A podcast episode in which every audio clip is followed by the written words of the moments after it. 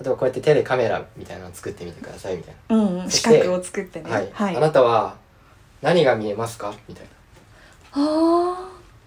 で例えばここからーうん。ある人は、うん、と窓の木枠を見るしある人は、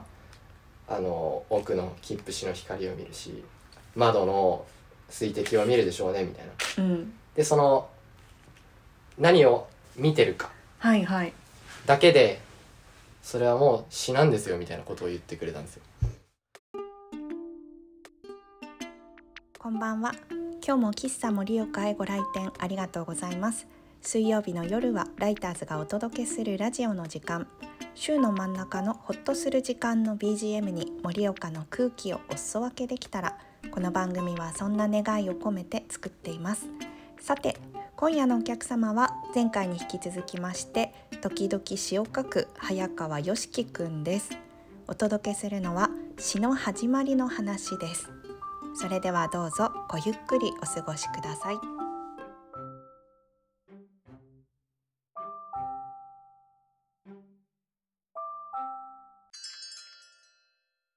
一番最初詩を書き始めた時うが、んそれなったんですようその、ん。なんかあのある喫茶店で私詩を書き始めたあのへーきっかけの話が、うんで一番最初に、うんと「僕らの理由」っていうその滝沢にあるうん。あの詩と音楽とコーヒーの店「僕らの理由」って店がへでなんえ。かなんだろうここはってまあ気になってたんですよ、うん。で俺多分18区の時に初めて入ったんですよ友達と一緒にうん。なんでか入ったね。すすごい気になってやってるかやってないかもわからないなんか風貌をしてあそうなんだか古い建物で、うんうんまあ、居抜きだったみたいなんですけど、うん。ででなまあまあなんか平凡な喫茶店だったんですようんうん。だけどなんか俺はその滝沢にこんな近所にうん。喫茶店があるっていうその事象がもう面白くて、うんうん。なんか、かもうそれにワクワクして俺なんとなく滝そこ沢ににないもんね。そうないから、うん。しかもなんかこう古き良き雰囲気があったんですよなんかへえ。古っぽくてなんか、うんあ俺の思うその渋いな激渋だなみたいな、 激渋な激渋だ雰囲気あるなみたいな、うん洗練されてるわけでは決してないんですけど、うん。なんかそれがなんか良くてで何回か行ってたんですよ、うんうん。そしたらなんかその店主の男の人と女の人がいたんですけど、うんうん。であのおば様が店主のおば様の時に俺と話してたとあなんか話しかけてきてなんか「うん詩を書いてみたらいいんじゃないですか?」って言われておば様にし。 はいで詩を書く。書くって言われてもいやで俺全く興味もなかったしそっれまか。うん。でで書くって言ったってって言ったら、うんなんかこういう例え話をしてきてうん。その例えばこうやって手でカメラみたいなの作ってみてくださいみたいな。うんうん。そし四て角を作ってね。はい、はい。ああなたは何が見えますかみたいなあで例えばここからー。うん。ある人は、うん、と窓の木枠を見るしある人は、あの奥の切符紙の光を見るし窓の水滴を見るでしょうねみたいなうん。でその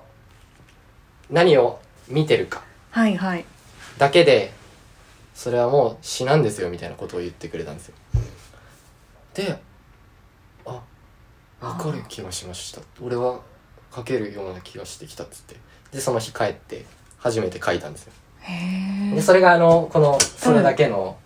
一番最初のうんうんうん。詩なんですよこの「無題」っていう詩えーあそれが一番最初なんだへえそれがまさにその喫茶店の窓で書いあの思ったことを家に帰って書いたやつですねこれ多分そう確か俺家で書いたんですよこれじゃあ気持ちはその喫茶店はいの窓の前でそのこのインスピレーションでもってしてうん家に帰って、今日のその体験を振り返って俺はそれを書いたんですよで後日でそこがその詩と音楽とコーヒーの店僕らの理由うんでその僕らの理由にはなんかいっぱい本が積んであるんですよね、うんうんでいろんな詩の本とかがあってで西和友記念資料館とかっていうなんかコーナーがあって、うんうん何なんだろうなって、まあ、思ってたんですようんそしたら実はその僕らの理由はその高知県で始まった「船」っていう詩の同人誌が同人誌があって、うんうんで3ヶ月に1回出る機関誌だったんですよ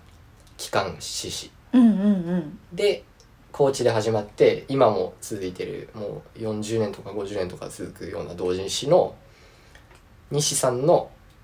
で俺が行った時は西さんもすでに亡くなってったんですけど、うんその西さんの晩年の、うんと、奥さんのうん大坪レミ子さんって人が、うんうんと、発行人を引き継いでうん続けてた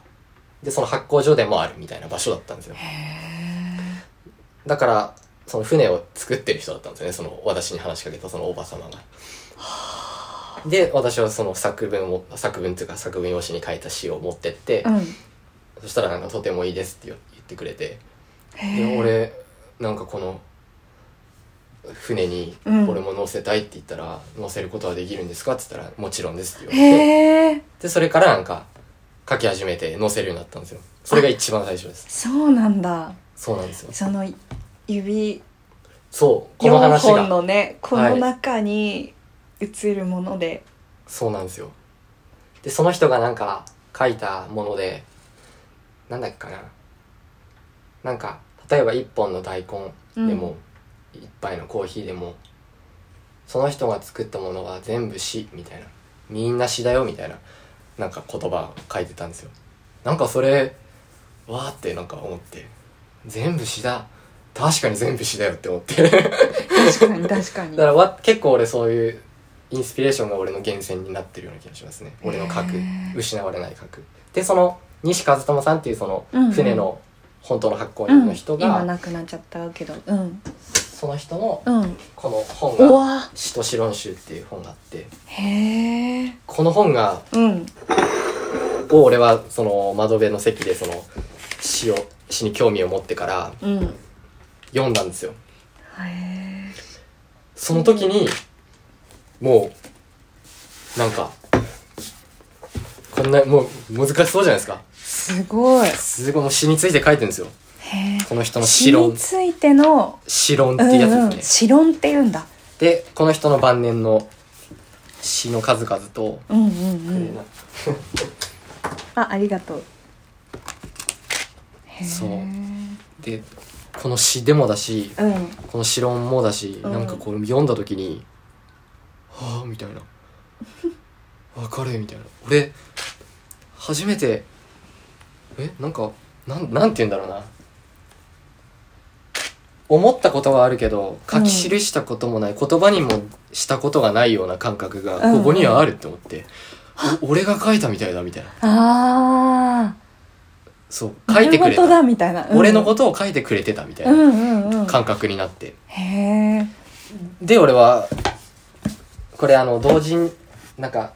個人の作った本だからたうん高いんですよ高かったんですよね高いでも俺これでもいや買っ俺買うって思ってで当時あれ本とかそんな3000円とか2000円のでも高いと思ってたから8000で俺これは8000の本って結構勇気いるね買うってうんそして俺買ってこれを熟読してこれ見てわかると思うんですけど、いやすごいよねすごい線俺で本当だよ俺これ何回読んだ多分 4, 4週とか読んでるんですよねで1週2週3週って増やす増えるたんびに、うん新しいことに気づいて、うんうんなんか今までねって思ってたらもう全部なんかうんへえこれあらゆる芸術作品において重要なものはその作品が作られる以前にある、うんもうそうじゃないですかさっきの歯車の話さだよね歯車の話本当にうんもうこういう話へーばっかりするんですよなんもう同じ話するんですよこのい人やもうなんかその人と話してるみたいだね話してるようで、うん、しかもすごく理解できるそうでその大坪恵美子さんがうん私と話してる時にうんあの早川君は西さんみたいだねみたいなことをなんか言ったんですよへえで俺は最初なんかそうはあってああって会ったこともない日産だから、うあんあって思ってたんですけどその日産の残したわずかな何冊か書籍書籍あるんですうけど、ん読んでく読んでけば読んでくほどその「はあわかる」みたいな「俺みたいだ」みたいなわ松尾さんが言う意味も今わかかるよるしうんでこの人はやっぱり唯一自分の多分もう核を見つけてうんその核の話ばっかりするんですよう。んうんうんうんでその核を例えば人は神と呼んだりうん人は真実と呼んだりすると思うんですけど、うんこの人は多分死と呼んでるんですよね。うんうんうんうんだからこの人は詩を通してなんか真実を喋ってるっていううか、ん俺もなんか同じようなものを見つめて同じことをいい意味でバカみたいに 書き何度も続言うけてるそうこの間言ってたよねあの言いたいことは一つでそれをあそうで何す度もはい何度も違う言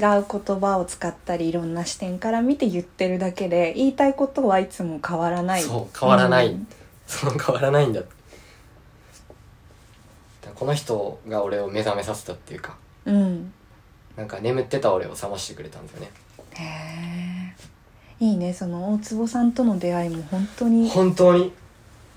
レミ子さんがいなかったらうんとかあの喫茶店に俺が入ってなかったらそれからその高知県で始まった本なのに、うんその縁の縁もゆかりもある店が滝沢のあそこにできたっていうのが、ねね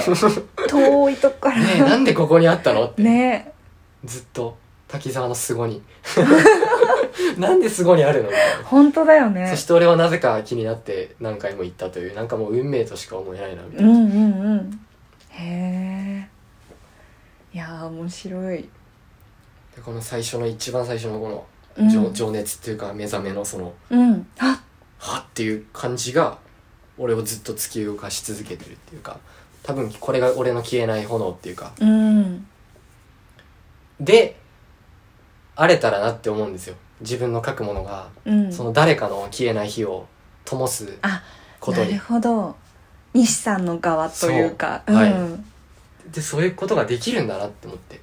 なるほどねで西さんは決してその有名とか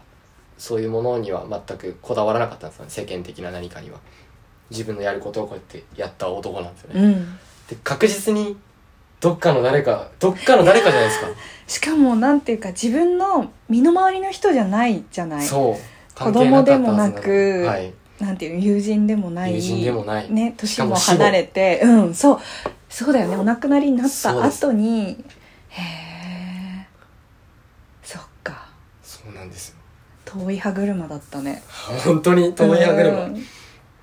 で俺は18区のその当時はあの盛岡のいろんな喫茶店あるから、うんいいろんなところを通ってうんうん楽しんでたんですよね、うん喫茶店が良いみたいなのは。っていうのバックボーンもあったからその滝沢にある喫茶店が面白かったんですよあ確かにそうだ ね何にもなしにそこが面白いっていう面白がり方じゃなかったってことだよもねうそこの面白いと思うには必然があったし、うんうんしかもその一番最初俺給料初めて手に入れたぐらいから、うんなんか俺全然自分がおしゃれじゃないなっていうのが嫌だったんですよ、うーんおしゃれっていいなみたいなうんうんうんおしゃれとは俺は無縁だと思ってたんですけどう、ーんあの給料手に入れてからなんか店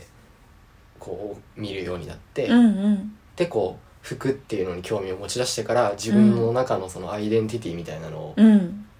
確確率じゃないけどなんか目目が出たんですよね、うーあんあ楽しいなみたいなうん自分のありたい姿であれるうんでそれがハッピーであってうんその自分がありたい姿であれるって1秒1秒がハッピーになるじゃないですか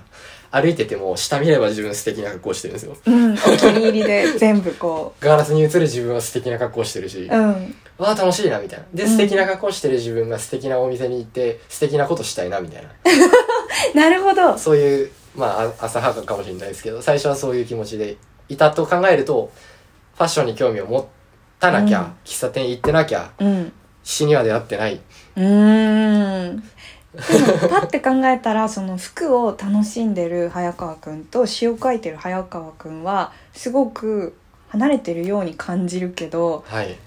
つながってんだつながねってるんですさっきさ飽きてしまうよねっていう話をちょっとしたじゃない撮る前かも撮る 録音する前かもしれないけどその物事にはなんていうか退屈になる場面が絶対出てくるねっていうそうだけど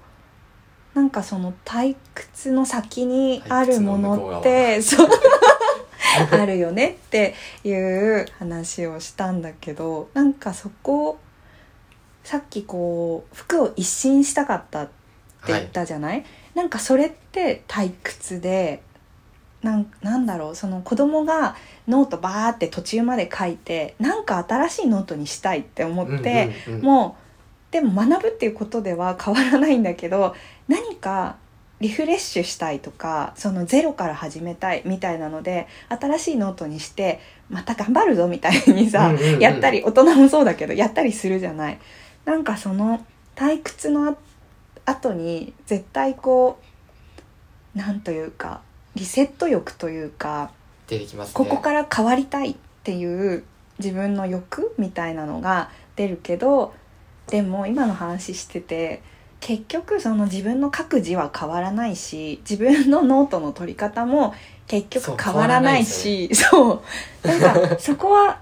もうそもそもの学ぶ姿勢とかそのなんてうんうん学び方みたいなのが変わらない限りはノートを変えたところで変わんないのよねって思って永久にノートを新しくするだけになるんですそねうそうでもついそうしてしまう時ってあるよねその退屈だからリセットしたら何かなんというか、新しい今こ度こそとはがってあそうそうです はいうんうんうん今度こそはその今度こそはあの自分に何回裏切られてきたことか、うん今度こそはあの自分が自分を裏切らなかったことは一度もないことになんか気づいてしまったんですよね、そうなった時にうんでも裏切らなかった自分の経験もあるじゃないですかあるね自分が自分を裏切った経験と自分が自分を裏切らなかった経う験、んあるあるでその自分を裏切らなかった経験ってなんだろうって考えると、うん絶対に自分が自分の感覚の方に委ねてる時なんですよね、うんって気づいて自分が自分で考えた頭思考で考えたことは失敗しがちだけど、うん感覚に基づいた自分はうんいつだって正しかったみたいいなや考えすぎよくない 本当超に簡単に言うとそういうわけ 超簡単に言うといや本当に頭で考えられることって意外と本当じゃないと思っていてなんか頭で考えるその思考っていうのはうん感覚の手下でなきゃいけないなってうんうん思っうたんんですよし思考が感覚より上の王様になっちゃったらうんうん本当の自分がいじめっ子に抑圧されるみたいな感じうんうんうんに勝てなくなっ ちそゃううよ勝ねてないから、うんあくまで感覚がいて感覚のもとのうん賢い右腕としてうん思考はいるべきで、うんうんそこのなんかバランスバランスをうん知ったんですよこれ長かった な18ぐらいから俺はそのバ考ランえスてを探求してたけどなるほどね最近ようやくなんかそのうん分かってきたんですよね感覚が俺だってうんでも感覚で例えば感じることこれは正しい気がするとかこちらはいい気がするっていうのって根拠がないじゃないはいだからなんていうか思考でこう掘ってく時って根拠があるじゃないはい何々だから何々でじゃあこうかもしれないじゃあ何々かなじゃあうんうんうん何々だから何々だみたいな一見こう強いというか正しそうな雰囲気するから厄介だ よね。厄介厄介ですねうん、根拠そうなんですよキリがないんだよね。でもその根拠思考が考える根拠って、うん、あの統計的なものな気がするんですよねなるほど自分の経験に基づいてないそうだね。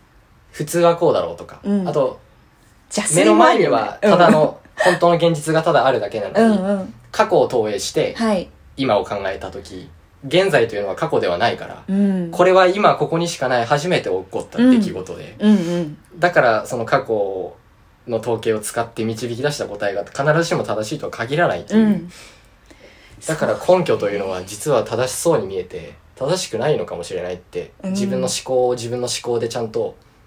疑うことうんそうなんか一人一人で突っ走る思考だけが今までいてうん感覚と一緒にいたんですけど、うんうんで喧嘩してたんですけうど、んさらに新しい次元の思考ができたみたいなう感じですね、ん感覚と人突っ走る思考をのつな両方ぐというか手つないでなるそうほどバランスだみたいなそうこう言ってるぞこう言ってるぞみたいな ちょっとは動きすぎだぞみたいなそう動きすぎだぞうん思考ちょっと止まれみたいな感その覚真んを中の信じるんだみたいなそうそうそう、うんうん真ん中の仲裁思考というか、へー なるほどねあでもすごくしっくりくるううんん、だから感覚一辺倒では多分人はダメでうん、そうねでも思考ばっかりだと思考ばっかりで多も分あのー間違きつくうなる自分にとって間違う、うんそれは何かにとって正しい絶対に正しくても自う分んというこの生命体にとっては間違いだったりすうる、ん本当そうそこだけはやっぱり間違えたら不幸じゃないか、うん、あと思考で動ける範囲って限られてる気がする。そうですね、うん、なん絶か対にドア開けられるドアがもう自分の中のドアしか見えないから2個か3個しか選択肢がないって言っあてあああ消去法で消していくからなんかここしかもうないって思うけど思考じゃなくて感覚だったらそもそもそのドアっていうもの自体なくそうて実は何も実はない野んだよ原に立ってるんだよそうみたいな。あそうですねうん本当にそう、何もないんだよって、うん、大丈夫だよってそのドアまやかしだよみたいまなやかしだよ感じの感覚になれるのは思考のいいところだよね、うんうんあ思考じゃないほんと感覚のいいところ感だ、覚のうん、そうですねっていう私たちはいつも答えのない話をしてるね そうですでも答えなんだよねなんとな くねそのここが言葉とかね使う話すってことは言葉を使うからうん言葉を使う以上意味がつきまとってくるので、そうでなんもだよ、私たちの喋りたいその本物のことは意味ではないので、うん、ということばっかり最近俺詩で書いてるんでうすね、んうん 書いてるね意味ではないみたいなうん話、、で存在っていうこと存在とそして今っていうことと言葉ではない今そそううそ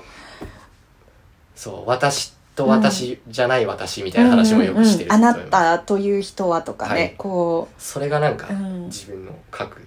てか多分もうこれ以外ないんですよ絶対うん言うべきことって、だから俺は多分これからもずっとそれを書くし、うんうんもしかしたら書かなくなるかもしれないですねうん、もうね。書く必要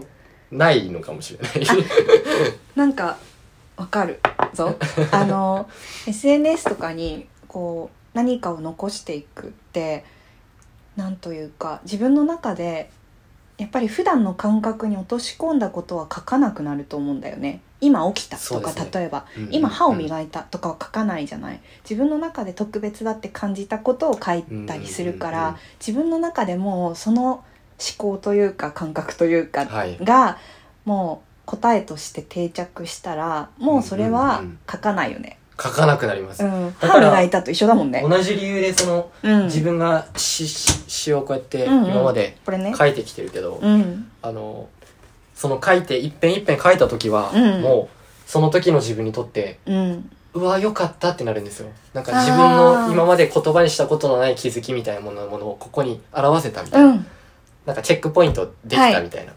そうか今だっていう感じだね、なのにもうこうやって本にすると俺にとって当たり前すぎてうん全く興味ないんですよ、知ってます知ってますみたいなもうこれを吸収した上で僕は先に進んでいいすぎて、うんですごく先に言いすぎてそれをなんか後ろに振り返ってページをめくった時になんか知ってる知ってるみたいうな、ん遠くの昔だよみたいもう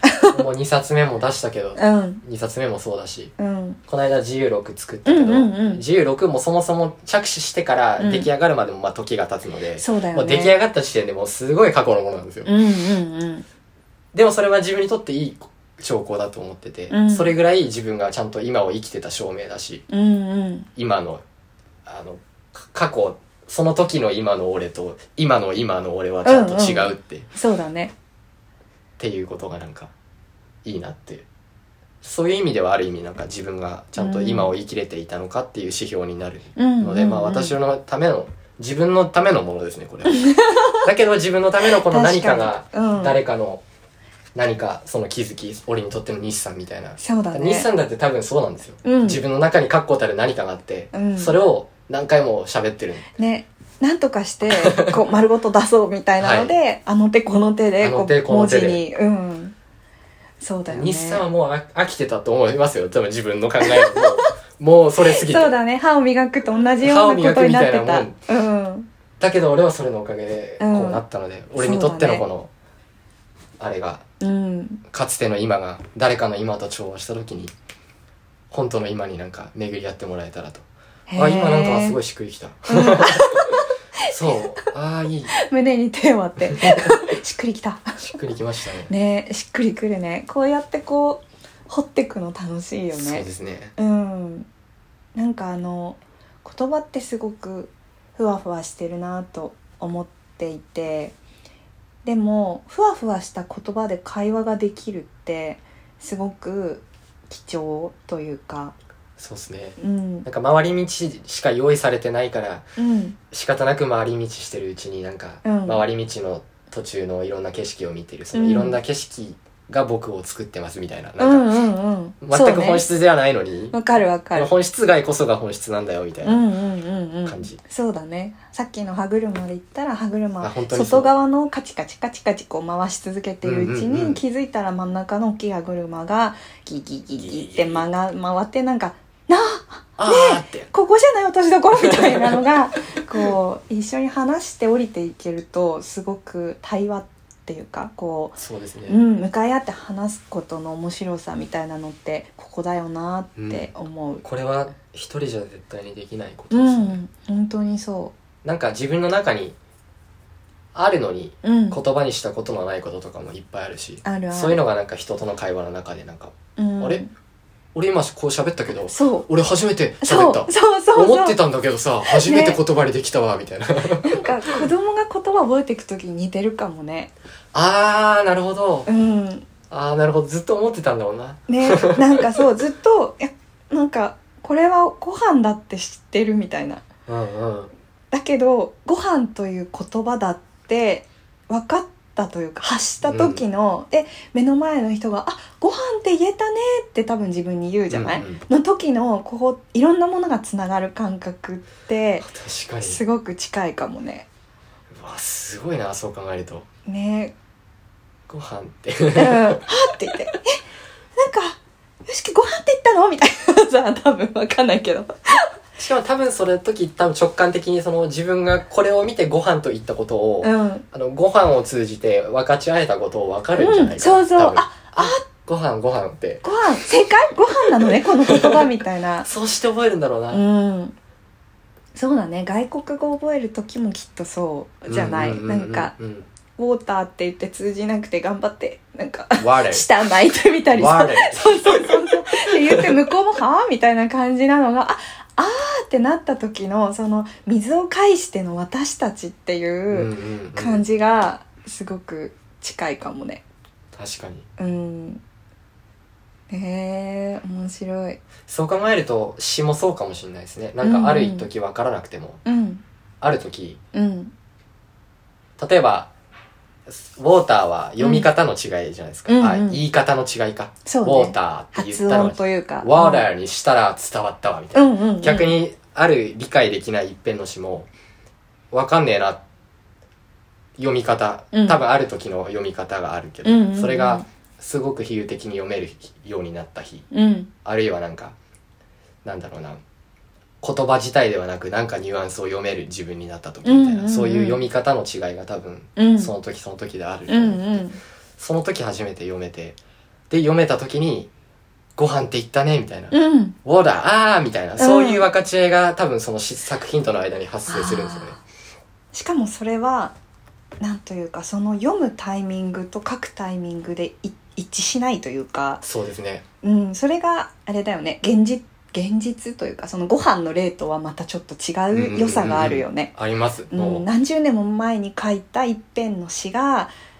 何十年後かにどっかの県の、 なんか、ね、高校生とかの、はいね高校出たての子に一回読んではってなるってすごくそう時私のようをに超えたご飯みたい時を超えたご飯の理 解あねご飯のことしゃべご飯のこと言ってたんだってな、 うん、なんか今すごい腑に落ちました腑っに落てちたみたいいなう。これはご飯って言うんだうん 時々詩を書く早川よしきくんとお送りした詩の始まりの話いかがでしたでしょうかあの人にもし会わなかったらあの場所にもしも行かなかったらこう昔を振り返った時にあああれが自分にとって転機だったんだと分かるような出来事って本当に意外と小さくて全然劇的でもないものなんだなと思いました。あとあの早川くんとのおしゃべりの中に時々出てきたんですけど心を向けるっていうことを何回かお話しされていてその言葉がすごく印象に残っています人もだし物言葉あと自分にもこうしっかり心を向けるってなんか時間もかかるしちょっと面倒くさいしこう遠回りのような感じもするんだけどでもそれをすることでしか心を向けることでしか見えないものってあるんだなぁと思いましたはいねありがとうございました 楽しかったですはいそして今回前回といつもおしゃべりしてくれていた村田おばくんお休みでした寂しく聞いた方も多かったかなと思いますちょっとお忙しくて あのお休みだったんですが落ち着いたらきっとまたおしゃべりに来てくれるはず楽しみに待ちたいと思いますさてさて今夜もご来店ありがとうございましたそれではまた水曜日喫茶盛岡でお待ちしておりますおやすみなさい